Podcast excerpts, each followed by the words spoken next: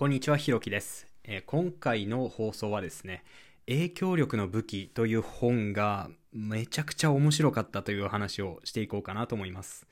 えっ、と、影響力の武器っていう本を、えー聞いたこと、タイトルだけでも聞いたことあるっていう人は結構多いんじゃないでしょうか。これはですね、あの、行動経済学というか、社会科学者の、えーロバート・チャルディーニさんっていう人が書いいた本ででして、えーっとすごくねあの評判がいいというかあいろんなところでねあのこの本はものすごく面白くてぜひ読むべきだっていう、えーっと話を僕はね聞いてきたんですよね。であのまあ本自体は結構前から知っていてえーっと図書館でねちらっと読んだ時もあすごく面白い本だなって思ってたんですがちょっとねページ数がすごく多かったのでちょっと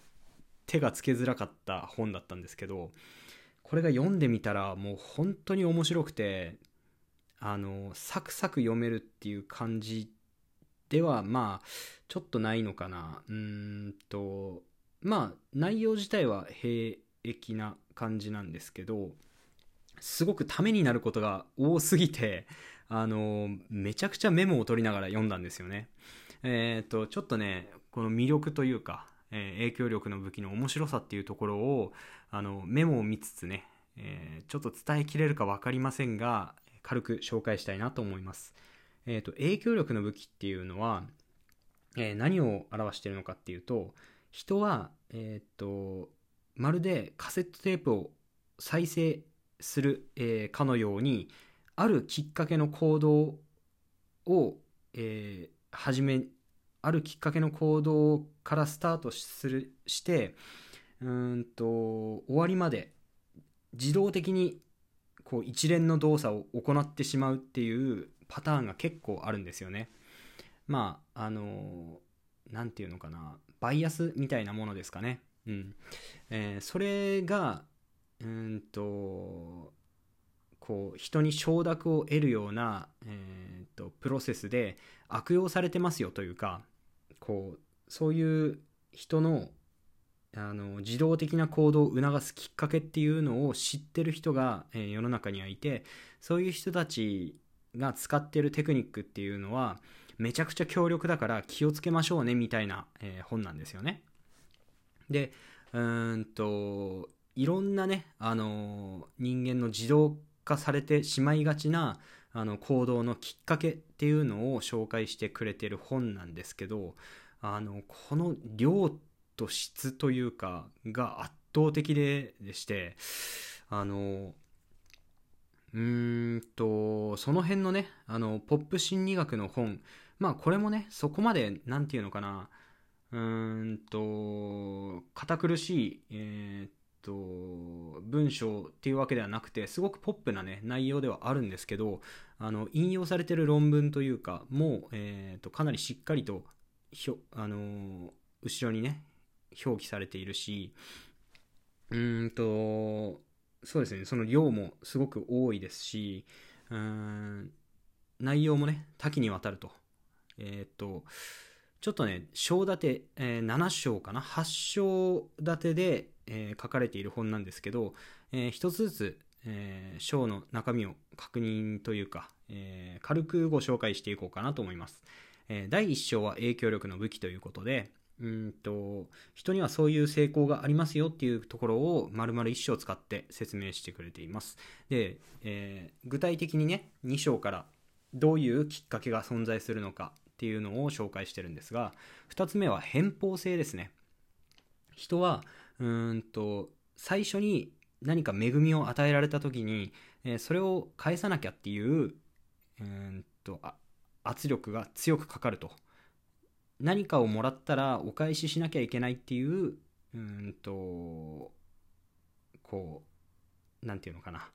なんて言えばいいんだろう。あの行動のパターンがあるということなんですね。まあこれはあのすごく分かりやすいところですよね。僕たちもすごく実感があると思うんですが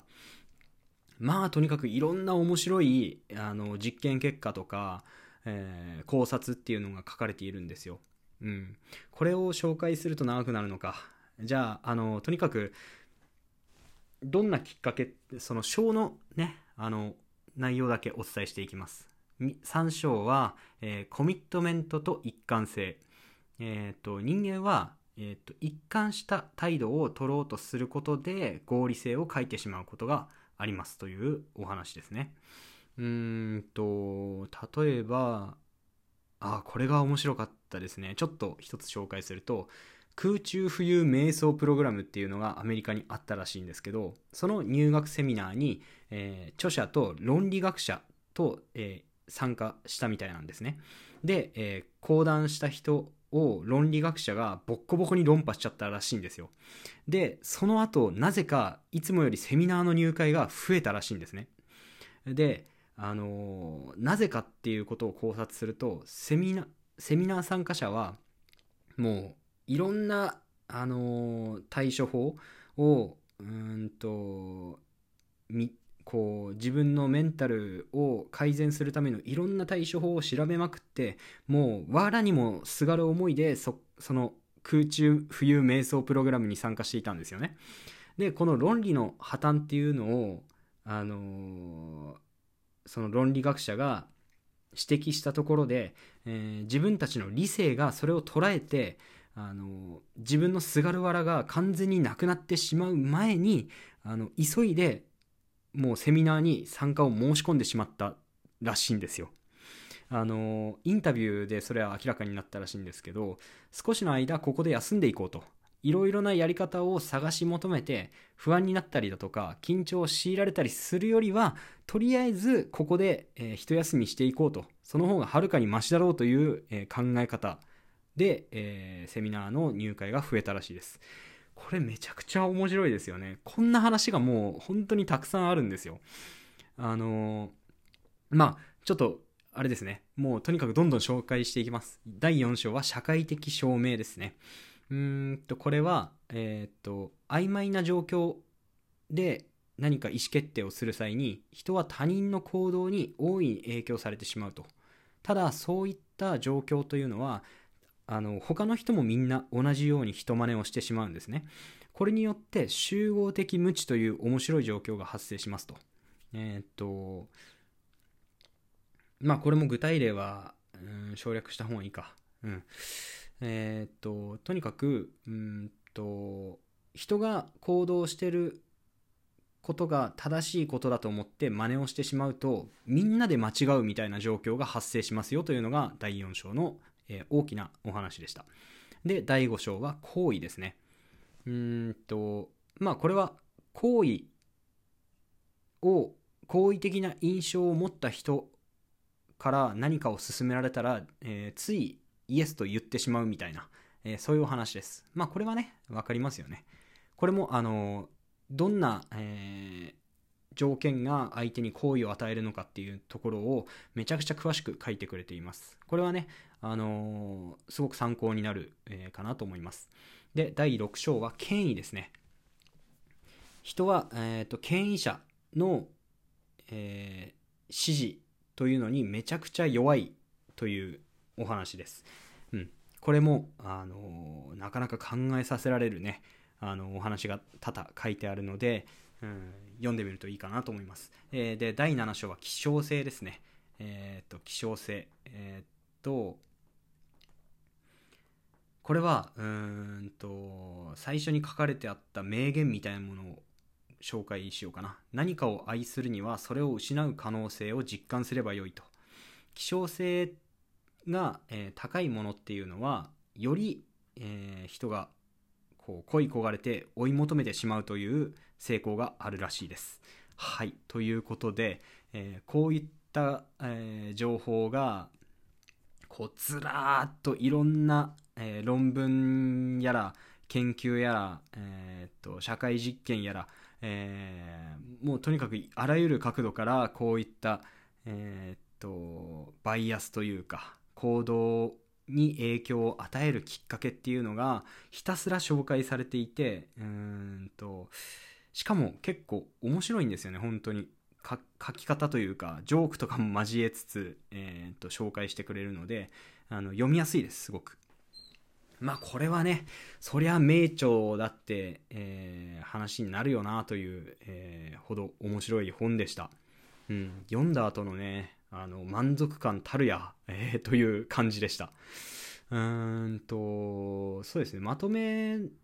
がすごく面白かったんですけど、あのとにかく、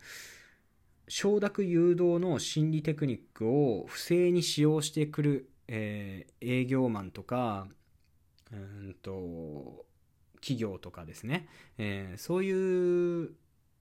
ところに負けないでくださいというか、うん、そういう知識を知っていることが、うんと大いなる防衛になるはずなので、えー、と、こういう知識をしっかりみんな持っておきましょうみたいなことが、えー、最後に書いてあって、うん、これは今の社会で生き抜く上では、とても大事な、あの、知識なのかなというふうに思います。うん。あの、情報の氾濫によって、ますます人は動物的で反応的な意思決定を強いられていくだろうと。あの、そういう情報が氾濫してる状態で意思決定しなくちゃならないっていうことはその自分たちの意思決定の傾向というのをしっかり把握しておかないとやばいですよという、えー、本でしたこれはね本当にぜひこれはもう本当に全人類が読んでおいた方がいいってぐらいあの何て言うのかなためになったというかうんすごく